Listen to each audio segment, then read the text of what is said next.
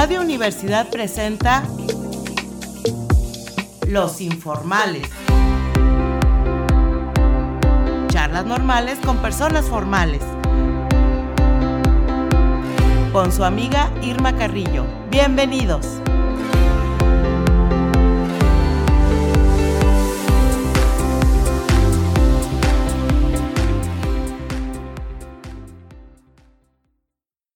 ¿Qué tal amigos?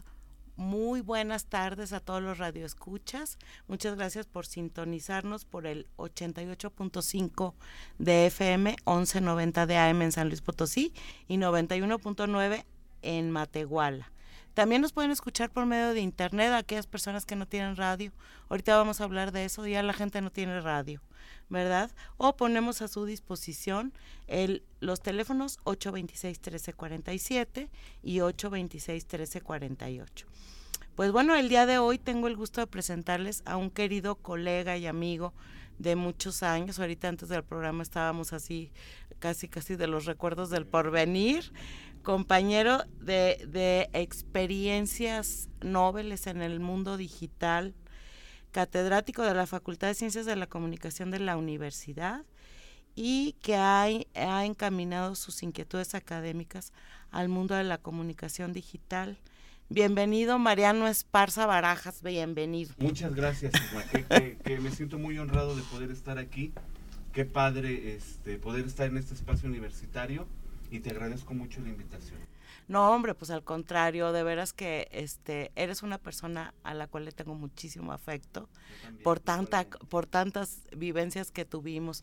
Fíjense que cuando en, en los inicios del milenio nos mandaron, yo, yo di clase en, ciencias de la comunicación también y nos, nos enviaron así como en avanzada, casi casi como conquistadores a Colima, ¿verdad? Así es, ¿no? Vaya, pues eh, la universidad necesitaba, la escuela de comunicación se abría todo el mundo de la multimedia. Entonces nos fuimos Mariano, Rubén Pasos, al que le mandamos un gran abrazo. Este, y fue un viaje padrísimo, ¿verdad? Porque aprendimos en el Centro de Producción. Centro Nacional de, Edición de, Discos, compactos, el CENEDIC. CENEDIC, así se llama. El CENEDIC de la ¿Todavía existirá tú? Existe, pero ya ha cambiado. Ha cambiado, hacen otras cosas. Mm. Pero vaya, toda esta idea de de la comunicación digital y los nuevos lenguajes lo siguen manejando, ¿no? Ah, ok. Sí, yo me acuerdo que ellos era, fueron pioneros, por ejemplo, en la digitalización de bibliotecas. Sí. De, de, este, de, todos estos repositorios de información digital. Y luego pues, nos enseñaron a hacer discos compactos ah, interactivos. En aquel tiempo, en cuando aquel todavía no, eso no era tan común. No. Yo me acuerdo mucho, por ejemplo, también recordarás que ellos estaban haciendo simulaciones 3D del cerebro para dar clases de medicina, ¿no? Sí. Y ellos diseñaban esos tipos de... En Maya, me acuerdo. En Maya, en, Maya, en las computadoras Octane, en aquel tiempo eran top del mundo. Sí. Y estaban en Colima y tuvimos la oportunidad de trabajar con ellos. Sí, una gran experiencia. una gran experiencia y bueno, hicimos nuestro productito. Milagritos. Milagritos y luego, ¿te acuerdas el de los colores? El color con la maestra Villafaña. Ay, sí, con la maestra Georgina Villafaña en paz descanse, pero le hicimos su disco interactivo. Sí, sí, sí. Sí, como no. Bueno, pues este ante tales antecedentes, ¿verdad? Eh, ya podríamos estar capacitados para platicar qué fue lo que pasó después de habernos ido a capacitar. ¿Tú, tú te imaginabas la revolución digital que se, que se venía? Fíjate que me la imaginaba, pero no tan rápida. No. No tan rápida. Yo, yo vengo de las películas del santo, el, clásico ejemplo, ¿no? Sí. De que con el teléfono celular podías conectarte con el presidente, ¿no? Ajá. Y recibir instrucciones. Santo llamando, a, Blue. llamando a Blue Demon. Sí. Y era algo que, que, venía para el futuro, pero no pensaba yo que me iba a encontrar tan chavo. ¿No? Entonces, este de repente todo eso ya fue posible, ¿no? Eso y muchas cosas más, ¿no? La evolución tecnológica fue avasalladora. Sí, totalmente. O sea, en, un lapso de 10 años. De 10 años. Se, se, vino, pero como avalancha. Como avalancha. Y terrible. O sea, bueno, eh, tiene sus cosas terribles y sus cosas hermosas. Claro. Yo pienso que es terrible. Yo extraño muchísimo mi privacidad. Sí. Extraño muchísimas cosas del AC, antes de la computadora, ¿verdad? Ahorita estamos en el DC, qué horror. Mariano, pues bueno, vamos a entrar en materia porque dijimos en, en, redes sociales que íbamos a platicar de este asunto de la comunicación transmedia, narrativa transmedia y posverdad. Y bueno, tú te has ido mucho por ese rollo, ¿no? Claro. Entonces, me, para todos los radioescuchas que no saben qué es eso, o, o que sí, saben, sí saben, pero no lo han definido, ¿qué es la comunicación o narrativa transmedia? Fíjate que ahí va como varios puntos de vista, pero yo identifico fundamentalmente dos, ¿no? Ajá. Digamos como el teórico y el práctico, Ajá. ¿no? En el caso del teórico es eh, una nueva forma de llamarle a algo, algo que hemos venido viviendo desde eh, muchísimos miles de años en la, en la, sociedad, en la sociedad humana. ¿no? Vaya, una forma conceptual o una forma de conceptualizar fenómenos que ocurren de los medios y, poderlos estudiar y poderlos abordar con mayor precisión, sobre todo académica, pero que en términos ejecutivos, en términos prácticos, las narrativas transmedia han existido, vaya, pues desde que el hombre es hombre, vaya, sí, claro. Claro. Yo, por ejemplo, narrativa transmedia, tratando de, de, de, involucrar al público, dar a conocer todo este rollo, tiene que ver con cómo es que una historia hoy puede ser contada a través de varios medios. El ejemplo clásico es Star Wars, ¿no? Claro, Harry Potter. Harry Potter es un ejemplo más contemporáneo en el cual hay cosas que sabes de la historia en la película, hay cosas que las sabes por los libros. Por el juego. Hay cosas que lo sabes por el juego. Los libros anexos, así de que el grimorio de Harry Potter. Por ejemplo, ¿no? Que ya te lo compras aparte. Ese ya es otra cosa, es otra parte de la historia que no viene en la película. Así es. Y entonces toda esta historia al ser contada por varios medios, se convierte en una narrativa transmedia. O sea, eh, transita de medio a medio y se va completando la historia. Justamente. Así, ¿verdad? Que te va narrando. Un, un caso poco, poco dicho, vaya, porque puede llegar susceptible, pues el, el mito judío-cristiano, mm. ¿no? O sea, uno es el libro, otros son los cantos, otras son las puestas en escena, las mm. posadas, ¿no? Mm. Otras son las imágenes, otras son las figuras. Las pastorelas. Las pastorelas son representaciones este, escénicas. De una historia. De una historia que no necesariamente viene así en el libro original. Claro, sí, adaptado y el diablillo y el ángel y tal. Y, y esa adaptación es bien importante que la toques, porque esa adaptación en estos nuevos conceptos contemporáneos. Es lo que le llaman el fandom, ¿no? Ah, el mundo fandom, de los fanáticos. fandom, ¿no? Fandom que viene de estas dos palabras, fan, de fanático, y dom, de kingdom. Ajá, en donde reino ahora de los fans. el reino de los fans, donde los fans mandan. Sí, bueno, han, surgido un chorro de términos al, al respecto. Por ejemplo, está este, este concepto de las comunidades participativas o, o, fandom. Está los famosos prosumidores. los translectores. Los translectores. Que son, simplemente son usuarios consumidores de medios, pero que ahora se involucran en la historia, se meten dentro de la historia y se apropian de la historia y replican nuevas historias. Y eso es y eso es importantísimo y eso es y eso es bien importante en estos tiempos en los cuales debemos de reconstruir la realidad, ¿no? Hasta cierto punto, ¿no? Te digo, apelando otra vez al mito judio-cristiano, mm. yo recuerdo cuando era niña, la niño, que cuando la señora que organizaba las, las, posadas en diciembre, le ponía cosas de su cosecha, ¿no? Ella modificaba el ritual Ah, claro. Para que ahora ya le vamos a cantar, ahora vamos a hacer esto, y ahora vamos a meterle una piñata, y ahora vamos a hacer cosas. Y como los fans siempre hemos tocado el discurso para hacerlo más propio. Me, haces acordarme, por ejemplo, de las preposadas, que ya son fiestas anteriores al, al, al, lapso en el que se deben de hacer el novenario, claro, ¿verdad? Este riguroso y que era era como vamos a hacer fiesta desde noviembre, ¿no? Claro, ese es un producto del fandom. Exactamente. Actualmente se le llama fandom, pero la práctica cultural ha existido siempre. La cosa es identificar esta práctica cultural para poder hacerla viable, hacerla sustentable. Tú decías una cosa que me hace bien peligrosa Oye, es que yo ya extraño mi, mi, mi tiempo. Mi tiempo, mi privacidad.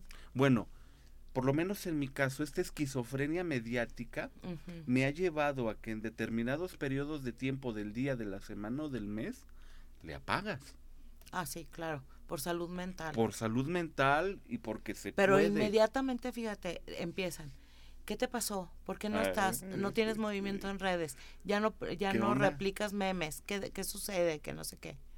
O sea, es, es una cosa... Eso, son los nuevos sistemas de comunicación. No, y, todo mundo te obliga. Es, es este, el mismo, la misma presión social que tenías antes del que dirán, ahora la tienes dentro de, una plataforma de red social. Definitivamente. Y eso está terrible. Y es, y es este, y es muy demandante. Sí, exactamente. Y es muy demandante. Pero también al mismo tiempo, y, lo veo también pensando un poquito desde las neurociencias, ¿no? Mm. El cerebro humano está diseñado por su mismo volumen, configuración, tamaño, para pensar, para significar. Y, entonces las, las nuevas, eh, la nueva mm, mediosfera, como le llaman ahora, ¿no? Ah, sí, la logosfera. La, la mediosfera. Ah, se llama mediosfera. ¿Ese término de quién será tú? Mediosfera. Vaya, eh, eh, ha sido una serie de, también es otro término de, de, de, muchas de las narrativas también, que es la remediación, que no se trata de arreglar, sino que el medio retoma su papel medial. Ah, Entonces la mediosfera tiene que ver con cómo los medios se autolegitiman y cambian. Ajá. ¿No? O sea, por ejemplo, el cine tiene como antecedente la foto. Sí, claro. Pero el cine es el cine y la foto es la foto. Sí, claro. Y la foto cambió. El medio foto se remedió, se convirtió en otro medio. Mm. Y todas estas, todas estas conversiones de medios nuevos que son viejos, que se remedian, generan lo que se conoce como la mediosfera. y muchos autores han trabajado cómo es que los medios evolucionan, cambian, ¿no? Sí, claro. Entre ellos, por ejemplo, Henry Jenkins. Ah, sí, bueno, él es el, el, de la narrativa transmedia, es el padre de, ese término, ¿no? Por ejemplo. Pero fíjate, a mí lo que me llama mucho la atención y hasta risa me da, que están ahorita como de mucha moda el, storytelling, ah, y el contar historias y no sé qué, y todo. Y es que toda la vida hemos contado historias. Claro. Desde, desde los ancianos que se reunían alrededor del fuego para contar este las historias de cosmovisiones de pueblos y que se heredara de padres a hijos. Este, a todos nos gusta que nos cuenten historias, pero ahora resulta que ese es el recurso importante en, en este rollo. Entonces, todo ese fenómeno de contar historias es, es fundamental y, es fundamental aprender a, a contar historias desarrollar contar historias. El cerebro humano es para significar, para contar historias. El juego, cuando jugábamos a que tú eras y que yo era, ah, ya era una historia. Y nos seguimos contando historias, que eso es lo más importante.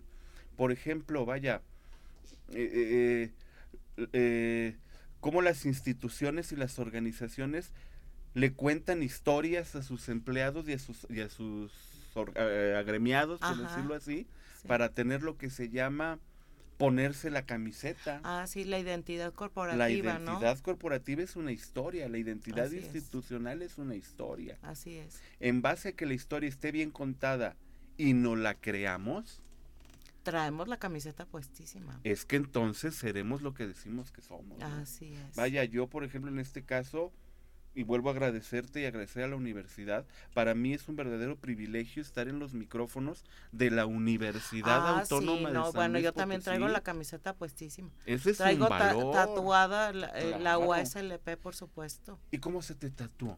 ¿Cómo, la, cómo te la tatuaron?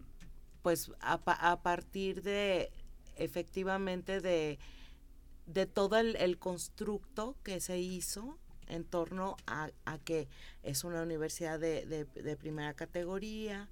Este, creo que tuvo mucho que ver también toda la creación de, identidad gráfica nueva. Este, a partir de historias. A partir de historias, De la historia cuando don Rafael Nieto. Ah, sí, la autonomía, olvídate. La historia, es importantísima. La historia de cuando don José María Gorriño y Arduengo, ¿no? El Instituto Científico y Literario. Nosotros venimos de ahí. Pero por supuesto que estamos orgullosísimos, Claro que sí. Ajá. Porque nos contaron bien la historia. Así es. Y la historia aparte también fue transmedial, porque nos lo contaba nuestro reglamento universitario, nos lo cantaba nuestro rector, nos lo cantaban nuestros compañeros egresados, nos la contaba una serie de correlatos institucionales, hoy diríamos transmediales, ¿no? Que nos daban esa legitimidad.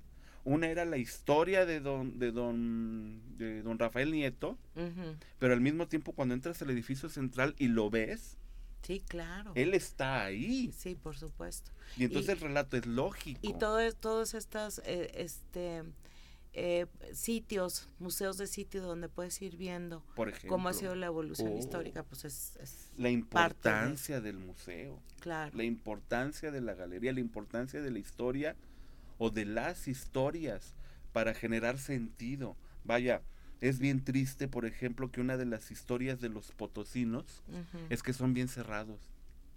¿Por qué construimos una historia del potosino cerrado y no, y no contar la historia del potosino de las amistades para toda la vida? Ándale, por ejemplo, ¿no? También es o del potosinazo, ¿no? ¿Por qué me cuentas ese? O sea, sí es cierto. no, no decimos que no, pero tenemos dudas. pero tenemos dudas, ¿no? Y además hay otras historias que contar también del ser potosino. Sí. ¿Por qué no contamos también esas otras que nos den identidad? Claro. Identidad ciudadana, identidad universitaria, identidad potosina, identidad mexicana, identidad estudiantil, identidad laboral. Por eso es tan importante hoy en día todo este rollo de las historias y del storytelling, tanto en las instituciones como en las organizaciones productivas, Ajá. para dotar de sentido el quehacer humano, que las personas se pongan las distintas camisetas que son pertinentes ponerse. Claro. Eh, Mariano, hay otro otro personaje que, que, sale dentro de esta de esta narrativa transmedia que son los migrantes digitales y los nativos digitales. ¿Qué es un migrante digital y qué es un nativo digital? Fíjate, es, eh, eh, es un concepto también que se desarrolló más bien para poder estudiar el fenómeno, pero que es un concepto que ha venido a menos por su poca funcionalidad, ¿no? Mm. Se hablaba de que un nativo digital son aquellas personas que nacen, no sé, de la última mitad de los noventas, y que ya les toca crecer con teléfonos celulares, les toca crecer con mandos de control remoto de televisión, ya les toca este rollo de la nueva cibernética a distancia. Inmigrantes digitales somos todos aquellos que nací, que venimos del mundo análogo y que nos empezamos a empapar de todas estas nuevas formas de relacionarse con los medios y por eso nos llaman migrantes. Sin embargo, la experiencia empírica nos dice, ni los que nacieron después de los 90 son tan buenos para la cibernética, ni los que nacieron antes de los 90 somos tan malos para la cibernética. No, claro que no. Yo, yo sí me considero bastante competente. Claro. Y yo creo que tú también lo eres, vaya, me defiendo, ¿no? Sí, claro. Claro, siempre hay uno que más que yo. Sí. Por supuesto. Por supuesto, claro. Pero también te puedes dar cuenta que hay muchos muchachos o jóvenes que tal vez tengan menos de 30, 35 años que uno dice, bueno, pues es que estos chavos ya son de la era digital que todavía les faltan muchos desempeños digitales, ¿no? Y sobre todo desempeños cognitivos. Operar el aparato es muy fácil, operar un touch, un celular, una tablet es muy fácil. Sí, es que es intuitivo.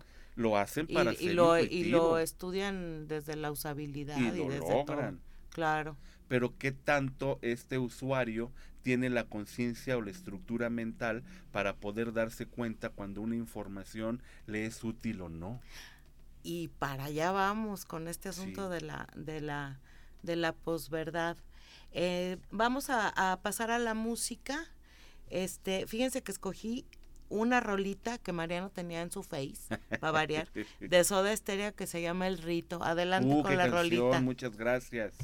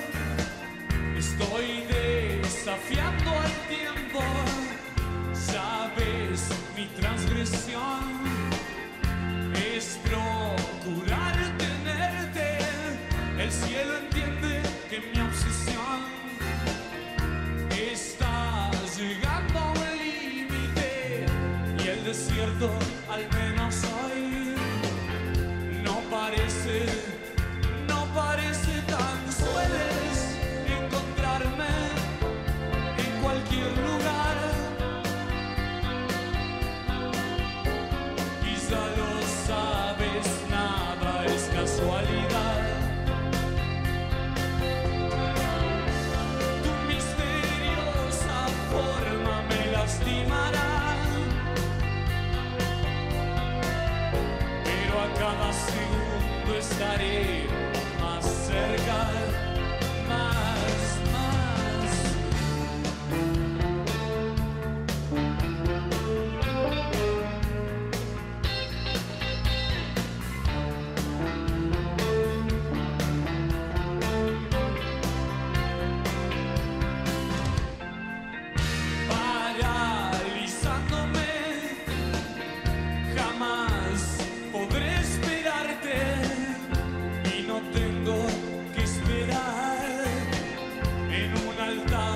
de sacrificio, solo meterme en tu ritual y descifrar tu enigma, tal vez no hablar de más, el silencio no es tiempo perdido.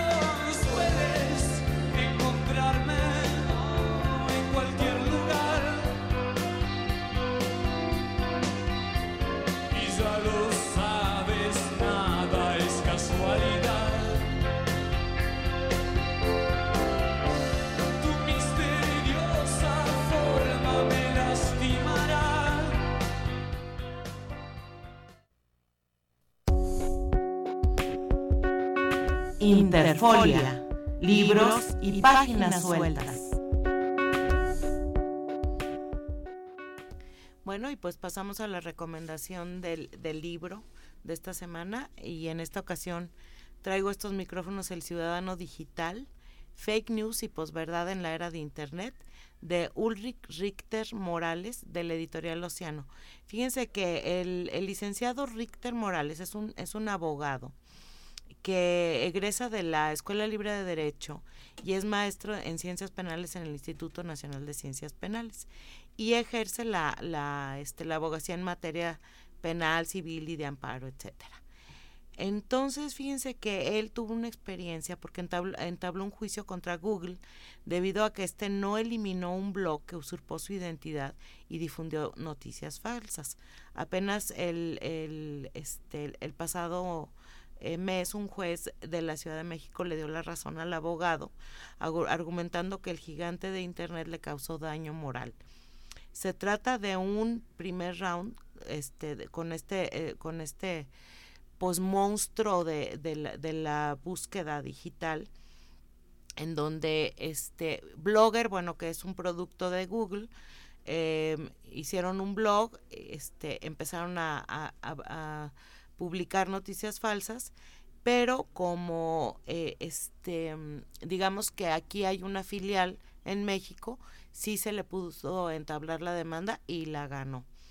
Entonces, bueno, pues eh, él escribe un, un, libro que se llama así El Ciudadano Digital, fake news y posverdad en la era de Internet, en donde él menciona que el desarrollo de Internet ha facilitado de manera vertiginosa la comunicación inmediata y el intercambio de información público y privado. Al mismo tiempo, sin embargo, ha dado origen a nuevos problemas éticos y legales. Gigantes como Google y Facebook almacenan terabytes de datos de sus usuarios y disponen de ellos en forma poco transparente. Y agentes individuales y colectivos abiertos y secretos difunden noticias falsas por descuido o peor, por dolo, volviendo turbia la diferencia entre la verdad y la mentira. Entonces Richter eh, entabla una reflexión sobre las nuevas formas en las que se vulnera nuestro derecho ciudadano de la información y a partir de la revisión bibliográfica hace un examen metódico del tema. Es un, es un libro pues de consulta, pero también importante de leer en, en estos tiempos, sobre todo ahora con esta aprobación de la ley de datos biométricos. ¿Qué tal, Mariano? Bien, bien interesante y bien importante, fíjate hay muchas, hay muchas, yo creo que ahorita lo que dice es esta ley, hay muchas informaciones parasitarias alrededor de todo esto. Sin embargo, aunque haya informaciones parasitarias, que la gente empiece a hablar del respeto a sus datos biomédicos, biométricos es importante. O es que imagínate, van a tener la huella, la retina y el rostro. Ahora, yo no estoy seguro, ¿eh? no he visto cómo viene la reforma, Vaya, si viene así, yo me voy a amparar. Sí, yo también. De hecho, ya anda circulando por redes también este un formato de amparo. Pero si nada más es la huella y tu credencial de, y tu registro del IFE, tal vez sí estaría dispuesto a sacrificar eso por la seguridad de, de, un grupo social o de mi grupo social. La retina tal vez no, porque con la retina te vacían la cuenta de banco. Sí, claro, o sea. El reconocimiento de voz tal vez no, porque con el reconocimiento de voz te corren de un trabajo. Sí, bueno, yo no sé si tú has sacado tu firma fiel en el SAT. Sí. Y te obligan a, grabar un video diciendo una frase así de, puedo escribir los versos más tristes esta noche. Te graban y, y la voz y todo. Tiene un registro. Y es un, es un registro que es para que valides que eres tú la persona que Fíjate, eso que dices es bien importante. Se está hablando de la reforma y de, ampararnos ante, lo, ante la recopilación de datos biométricos. El SAT ya lo hacía. Sí, claro. Entonces, más bien también tendríamos que enfocar estas energías para decir, ¿y qué está pasando con eso? ¿Quién los cuida? ¿Qué me garantiza que la voz que yo le grabé al SAT no se puede distribuir en algún mercado negro. Sí, o, deformar, o, digo, hay editores de, sonido. Claro, Entonces, bueno, pues sí, sí, sí está muy, está muy cañón. A ver, Mariano, pues eh, bueno, yo quiero entrar en el tema de la posverdad, porque ese es la, ese, es el álgido, el tema álgido. ¿Qué es la posverdad? O sea, ¿cómo se define eso? La posverdad, otra vez, son palabras nuevas para hablarle a las cosas de siempre. La posverdad es lo que Goebbels decía, una mentira mil veces dicha se convierte en verdad, ¿no? Y lo decía Goebbels en el 45 por ahí, ¿no? La posverdad es eso, son, si bien no son mentiras, son verdades a medias replicadas muchas veces. Entonces tantas veces se dice que, que, los usuarios, que, que, los receptores o usuarios comodines decimos, pues lo di, pues andan Tantas diciendo. Veces se replica una mentira que acaba por ser verdad. No recuerdo quién lo dijo, Goebbels. Ese, mero, ese ah. es el principio. Ahora, la posverdad es un producto de un dilema filosófico o de un estadio filosófico, el cual se le conoce también en términos muy acá, académicos, como la, como la, mm, la posmodernidad. El concepto de posmodernidad. Mm, ah, ¿Qué es la posmodernidad? Es esta etapa o este estadio de distintas sociedades, porque no todas las sociedades evolucionan al mismo ritmo, en la cual en la modernidad había matrices de verdad. En la modernidad tú sabías que lo que decía la tele era verdad, tú sabías que lo que decía la institución religiosa era verdad. Había líderes de opinión. Había líderes. Definidos, ¿verdad? Había matrices que seguir, había líneas, había brújulas. En la posverdad y con la evolución de las sociedades, aunado a formas de corruptela y a formas de, pues de esta parte negra que tenemos las sociedades y los seres humanos, Entonces se llega a este estadio de la posverdad que tiene como característica el ya no creer en nadie. Entonces ya no crees en el maestro, ya no crees en el policía, ya no crees en el político, ya no crees en el religioso. Al ya no creer en nada, todas las verdades son posibles. Claro. Y entonces cualquier verdad a medias, repetida mil veces, es verdad. Se convierte en verdad. Acabas de tocar el tema este de, de, los, de la reforma de los datos biométricos. Yo no, yo, Mariano Esparza, no tengo claro que te vayan a pedir el reconocimiento de retina. Dicen que sí, pero no me consta. Pero como andan diciendo, lo más seguro es que sí sea. Lo más seguro es que sí sea. Bueno, lo mismo pasó con, con esto de la pandemia. Claro, por supuesto. Pero bueno, se dieron mil fenómenos al respecto.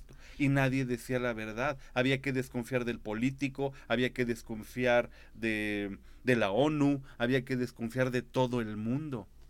Así de los rusos, porque los rusos, porque los chinos, había que desconfiar.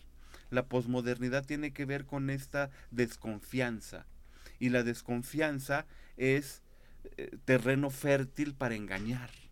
Así es. Mariano, nos, nos habla Irma Barajas. Ah, muchas gracias. Una gran felicitación a la maestra Irma por este programa y un saludo para el invitado de esta tarde. Muchísimas gracias, tocaya, es mi tocaya. Y es mi mamá, muchas gracias mamá. Ah, muy bien, es tu mami. Sí, así es. Ay, señora, felicidades. Tiene usted un hijo muy inteligente. Muchas gracias, muchas gracias, por ah, estar qué Lindo. Sí, también mi mami me oye. Pues claro, pues luego. Vaya, fíjate cómo las mamás todavía viven en esa edad moderna. Sí. En donde todavía hay ciertos matrices de sentido que seguir y no dudan. Claro no dudan. Pero, pero sí se horrorizan. Por ejemplo, mi mamá cuando este me dice, oye, hija, bueno, ¿y, ¿y qué es eso de la narrativa transpendia y la por verdad? Y le empecé a platicar, por ejemplo, del, del poderoso algoritmo, porque ella se asustaba cuando, cuando empezaba a buscar algo, dice, es que la computadora sabe lo que estoy buscando. ¿Por qué sabe? Porque sabe. ¿Por qué sabe, no? Este, explícale a una señora de la generación de nuestras mamás todo el procedimiento y está cañón. y cuando le explicas, se, se quedan, haz de cuenta que están viviendo en, en, en, una película de ciencia ficción. Sí, fíjate, ahorita que habla mi mamá, sucedió un fenómeno alguna vez. Mi mamá por cuestiones de horario, resulta que en el horario en el cual ella podía sentarse a ver la televisión, veía el programa de la Nota Roja de Miami. Se enfermó. Tenía miedo porque en la nota roja de Miami te pasan cosas terribles. Ay, Dios santo, ¿y en dónde vio eso? En el, en la, en el cable, ¿eh? Ah, en el super básico del cable. No me acuerdo cómo se llama el programa. Duro y a la cabeza, al rojo vivo. ah, de esos programas como de. De esos programas. Ajá, sí. De plano le dije, oye, mamá, este. Deja de ver esto. Esto, es afecto, esto es feo, ¿no? Sí, claro. Lo dejó de ver y mira, santo remedio. Claro. Pero sí, vaya, porque todavía creía que la tele dice la verdad. Fíjate que yo, yo el otro día le digo, le dije a mi mamá que a mí, me, este, Cristina Saralegui me quitó la inocencia. Sí. Porque yo mucha, o sea, tú vives, efectivamente vivíamos en filtros, que ahora se llaman filtros burbuja o cámaras de eco, que son estas cámaras que organiza el, el, algoritmo para tenerte ahí dentro de acuerdo a, tu, a tus este, selecciones que haces en, en, la red y todo. Pero nosotros vivíamos en, un, en una cámara encerrados, no sabíamos que existían muchísimas cosas. Y yo cuando vi ese programa que de haber estado adolescente, me enteré de parafilias, truculencias, asesinatos, lo más de, de, lo humano. Ajá, exacto. Entonces eh, yo me quedaba así como que, ¿En serio eso existe? Eso existe. Sí, porque pues uno veía las caricaturas, el pájaro loco, el chavo del ocho. Ya. Ya, ¿me entiendes? Las novelas. Las novelas. Este, algunas series de televisión en el canal 5. Claro, claro, ¿te acuerdas de mm, Lo, este, por ejemplo? El crucero del amor. Ándale, la, la, la isla. la isla de Gilligan, entre otras. Sí, claro, o sea, eran series de televisión así como muy, este, los FBI, los intocables. Este. No se disfrazaban de verdad. Exacto. se, se, regodeaban de ser ficción. Ándale, y te lo eran decían. y te lo decían. Y tú veías este el santo con sus este, ¿cómo se llama? Su teléfono. Su teléfono acá. Exactamente. A ver, dice, un saludo para el maestro Mariano. Su plática está muy interesante, nos comenta Estefanía Esparza. Muchas gracias, no, ella es mi hija. ¡Ah, tu hija! ¡Qué lindo! No, bueno, un saludo a toda la familia Esparza Barajas. Gracias por estar ahí. Qué eso, que eso es bien importante, porque entonces todo recae en el rollo de la decisión. Mm. Una cosa que nos hace humanos, a diferencia de nuestros hermanos animales y las especies, es que el ser humano tiene esa capacidad de decidir, incluso a pesar de sus gustos y preferencias, decidir. Y entonces las tecnologías pueden llegar a ser muy dañinas y muy prejuiciosas si tú los dejas. Si tú, a mi mamá nada le costó cambiarle de canal y le cambió. Claro. Y se acabó el problema. y entonces nos encontramos en redes sociales páginas que mienten, páginas que engañan, páginas que aterrorizan. Oye, yo pero nomás le cambias. ¿eh? Yo el otro día estaba estaba buscando definiciones de fake news y algunos ejemplos y me encontré un generador, es un programa generador de fake news. o sea, tú ahí nada más metes datos y, y, tiene que ver con este asunto de la inteligencia artificial. Y el, algoritmo. y el algoritmo, volvemos a... No, no, es que yo me imagino el algoritmo como así una cosa realmente espantosa. Fíjate que yo sí lo imaginaba así hasta que empecé a jugar con él. A ver, platícanos cómo juegas Y entonces ahora juego con el algoritmo. El algoritmo es las, eh, eh, las computadoras, los celulares, cada que te conectan, mandan metadata a, su matriz para saber ciertos datos tuyos. Tu sexo, tu edad, ¿no? A qué páginas entras, a qué les das like, ¿no? Y entonces a partir de todo eso habemos millones de personas que hacemos lo mismo y te clasifican, ¿no? Y entonces si tú eres hombre de tal edad y te gusta la Fórmula 1, hay otras personas que son hombres que tienen tu misma edad, le gusta la Fórmula 1 y compran whisky. Por lo tanto, a ti a lo mejor también te gusta el whisky. Claro. Y te avientan un, Y te avientan un... ¿Cómo saben que yo andaba buscando eso? El Jack Daniels. ¿Cócómo saben? ¿Por qué Jack Daniels y no Bucanas? Ah, bueno, pues si escuchas rock metálico y tienes tal edad, lo tuyo es el Jack Daniels. Sí, claro no son personas que están viendo qué haces para ver qué te mandan. O sea, digamos que crean estereotipos. Forman estereotipos. Forman estereotipos todo el tiempo. Y entonces los comparan. Hombre latinoamericano de tal edad que le gusta el fútbol, que les va a las chivas, seguro quiere unos tenis Puma. Porque otra persona que está en Colombia, que también es tal, que también le gusta tal y que tiene, anda buscando tenis Puma. Por lo tanto, es muy probable que a ti también te guste. Pero fíjate, lo, lo, peor del caso es que te hacen creer que eres un ser individual, único y, y, maravilloso. Que te están observando a ti. Ajá, que te están observando a ti. Eso halaga eh. el ego de las personas. Y no, no, no. Y eso crea también una gran adicción. recupera nuestros datos y recuperan nuestras constantes y nuestras variables, pero no somos elegidos, porque sería muy caro. Y entonces, ¿cómo juego con el algoritmo? Que tiene que ver con la actitud del jugador. Si yo soy, eh, si yo soy un hombre de tal edad y me gusta la Fórmula 1, entonces le voy a decir al algoritmo, algoritmo, ¿sabes qué? Quiero ahora saber cosas que no sé. Y me meto y le doy like a una página de montañismo.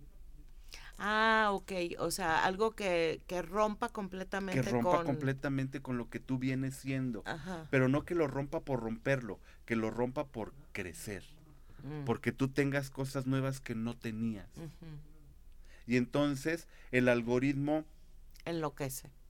En lo, más que se enloquece, te empieza a dar otras cosas. Y dice, ah, caray, ¿a poco a los que les gusta la fórmula les gusta el montañismo? Pues dale. pues vaya, no le importa, ¿no? Sí, claro. Otra cosa también que es importante, a aquellos que no les gusta que entrar al algoritmo, borrar los historiales de navegación. Si tú borras los ah. historiales, cada que navegas, vaya, de todas maneras queda una metadata en la nube, por decirlo así, pero cada vez eres menos, son menos rastreables tu perfil, no tu persona ni tú, tu perfil es cada vez menos predecible para aquellos que no les guste ser predecibles. Pero tiene que ver y regreso a la actitud, vaya, alguna vez algún un, maestro, Marco Moreno, seguramente lo acordarás de él, alguna vez platicando de otras cosas decía, bueno, es que hay que prohibir los coches porque los coches atropellan. No, pues no. No, los coches no atropellan. No, el Internet no es malo, Facebook no es malo, Instagram no es malo. Hay personas que lo usan de una manera destructiva.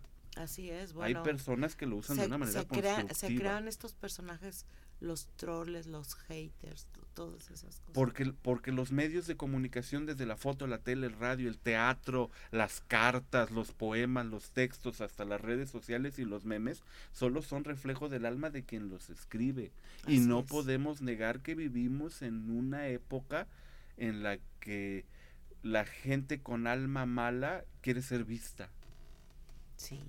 Quiere ser que, que, lo vean, yo soy, yo soy el que, el que, el hater, ¿no? El troll. Yo, yo te troleo, yo te odio, yo, ¿por qué? Pues porque, porque decidí adoptar ese personaje. La cosa es, diría Martín Marrero, pasar, pasar de los medios a las mediaciones, que hace que una persona quiera ser troll, quiera ser odiador. El medio ahí está. Pero ¿qué es lo que hace que una persona lo use para eso?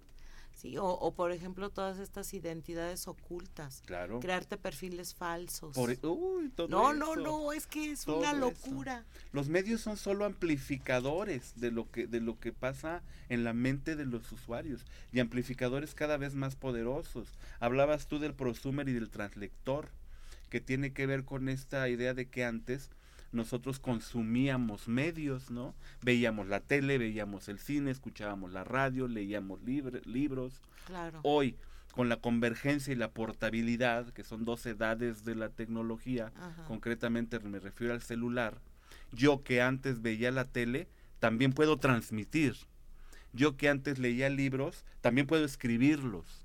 Yo que antes veía fotos, también puedo tomarlas yo antes que veía videojuegos, que jugaba videojuegos, hoy puedo hacerlos con mi celular. Sí, a ver, Mariano, tenemos una llamada de Jorge de la Vega eh, que nos no, no comenta. Lo conozco. Abrazo, hermano. Saludos, dice, en el INA sí están establecidos que los datos biométricos son dedos, iris, retina, forma de las venas, geometría de las manos, sí está establecido en el decreto, nos dice Ah, en el INAI. En el INAI, de ah, acceso a la información. Ok, muy bien. Gracias, Jorge. Pues sí está bien. Y un saludote. No, en otro comentario dice, no había tenido el gusto de escuchar a la maestra y vengo manejando y escuchando los muchos saludos. Ivonne eh, su, Subila, Sábila. Ah, ok, muy bien. Pues muchas gracias por sus llamadas y saludos. Muchas gracias, saludos oye, Mariano, es que realmente este, no te sientes abrumado con todo esto. Sí, y precisamente porque me siento o me sentí abrumado, es que también, regresando al rollo de la decisión, aprendes a tomar distancias. Vaya, a mí el Face me gusta mucho, pero sé que está lleno de haters. Exacto. Pues los haces a un ladito. El Face tiene la posibilidad de agrupar por personas, de tener ciertas agendas para solo ver cosas que te interesen. No, y sobre todo, ¿sabes qué? O sea, es este ya ahorita todas las amistades son líquidas, ¿no? Claro. Bien lo dijo Bauman. O sea, e, es, es, este asunto de si no me caes bien, te borro, te bloqueo, te elimino de mi vida. O sea, es otro mundo. Es, este, El, el, el mundo inmersivo de la red social no es mi mundo real. Porque no es real. Porque no es real. o sea, vaya. Entonces, gente que no tiene su identidad, sus gustos, su, o sea, ahora sí, gente que no tiene una vida. Así de sencillo. O sea, viven dentro de este fenómeno de, no me acuerdo cómo se llaman los japonesitos estos que. Los otakus o los, luego están los cosplay. No, hay unos que. Los K-pop. Viven dentro, dentro de, de, o sea, no salen, no comen, no nada y se crean avatares y no tienen vida social. O sea, ellos son, y pueden ser, por ejemplo, personas que sean sociópatas. Claro. O personas que, o sea, no sabe uno. No sabe uno. Por ejemplo, me acuerdo mucho cuando hubo esta, que también vaya, de estas anécdotas de la vida digital. Cuando hubo esta bronca de los datos de, de, de WhatsApp, Ah, que sí. decía, ya no me busques en WhatsApp, búscame en, en- De en- Telegram. en a mí ya no me busques en WhatsApp, búscame en, ay, ¿cómo se llama? Telegram. ¿O cuál era la otra? Ay, ay, ¿por qué? ¿Cómo se me puede ir el avión? Yo lo hice en, en Call of Duty, que es un videojuego interactivo en el cual nos conectamos muchas personas del mundo y tenemos un avatar y somos soldados y por ahí nos hablamos. O sea, a mí ya no me hables por Insta, ya no me hables por Telegram, ya no me hables por... Oye, no, esto de Háblame por. Call of Duty. ¿Y qué es Call of Duty? Un mundo de videojuego. No, bueno. O sea, ¿cómo, ¿cómo voy a hablar con mis amigas de mi edad y con gente de, de, de mi generación? A través de un videojuego. Pues. Impensable, impensable. impensable. Pero ahora hay que pensarlo porque hay que apropiarnos de esos terrenos. Hay que, este rollo del prosumer, este rollo del fandom, este rollo de, de- del auditorio activo, del, del público activo. Hay que utilizar las redes, hay que utilizar los lenguajes. Pero siempre de manera prudente y mesurada, ¿no? Diría No de- abandonándote, abandonándote así Yo diría de manera creativa y vital. De manera, positiva. de manera ah, ah, constructiva, que te deje. Exacto. que te llene. Te- nosotros tenemos que ver que, que, de lo, que estamos hechos de lo que comemos. Exacto. Entonces yo, si yo estoy hecho de lo que como, pues voy a elegir con qué nutro mi cerebro. Así es. O sea, hay que, hay que saber elegir. Hay que saber, todo el ajo está en saber El, elegir. el saber elegir y saberte eh, cuestionar. Este, Claro. Mariano, nos quedan tres minutos para, para cerrar. Este, y a mí me gustaría que, que tú nos dijeras cómo, cómo eh, o podemos detectar contenido falso. ¿Cuáles serían las acciones que podríamos hacer para, para detectar este contenido falso? Híjole, Se me ocurre que primero pues es remitirte a, a una fuente confiable, Sin por duda. ejemplo, ¿no? esa es todo. Una cosa que tenemos que todos los contenidos vienen empacados en medios, medios de comunicación. Y los medios de comunicación y los mensajes comunicativos siempre están insertos en un sistema que tiene partes. Detectar las noticias falsas tiene que ver con conocer las partes del sistema y cuestionarlas. ¿Cuáles son estas partes? Primero, todo sistema de comunicación que tiene un medio y un mensaje tiene un emisor. Claro, Si no, no. sí, claro, Bueno, ¿quién es y qué quiere? exacto. Todo sistema de comunicación y todo mensaje tiene un receptor o un público. Sí. ¿Para quién es? ¿Para quién está O diseñado? sea, fíjate quién lo dice y a ver a quién se y a, refiere. a quién se refiere, si saca fuentes confiables, si se Claro, refiere a claro. si es una institución así acreditada. Así de sencillo. Si el mensaje dice la palabra buchón, ese mensaje no es para mí. Claro, Punto. por ejemplo. Por ¿no? ejemplo, y te vuelves selectivo. Sí, Y entonces abres e interpretas los mensajes que van dirigidos a ti. Oye, es que, es que, bueno, es que el reggaetón es pura basura. Ojo, que no esté dirigido para ti, no quiere decir que sea basura. no quiere decir que sea basura.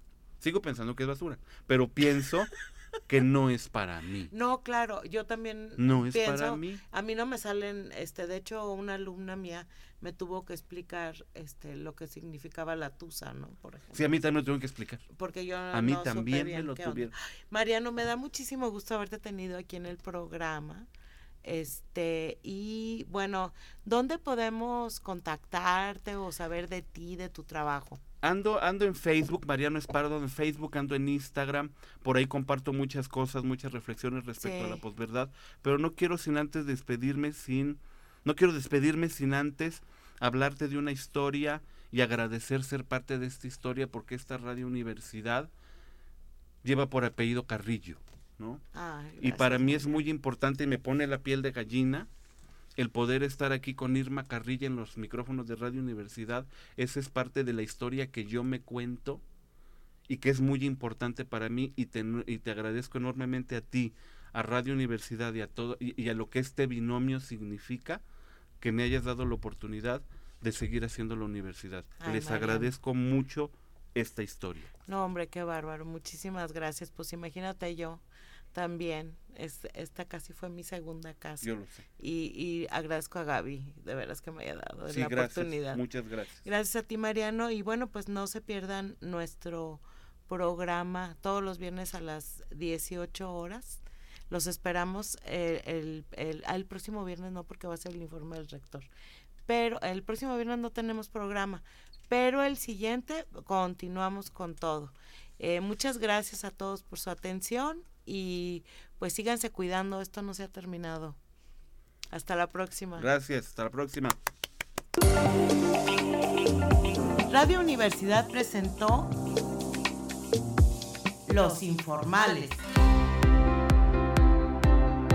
Charlas normales con personas formales. Con su amiga Irma Carrillo. Bien, hasta la próxima.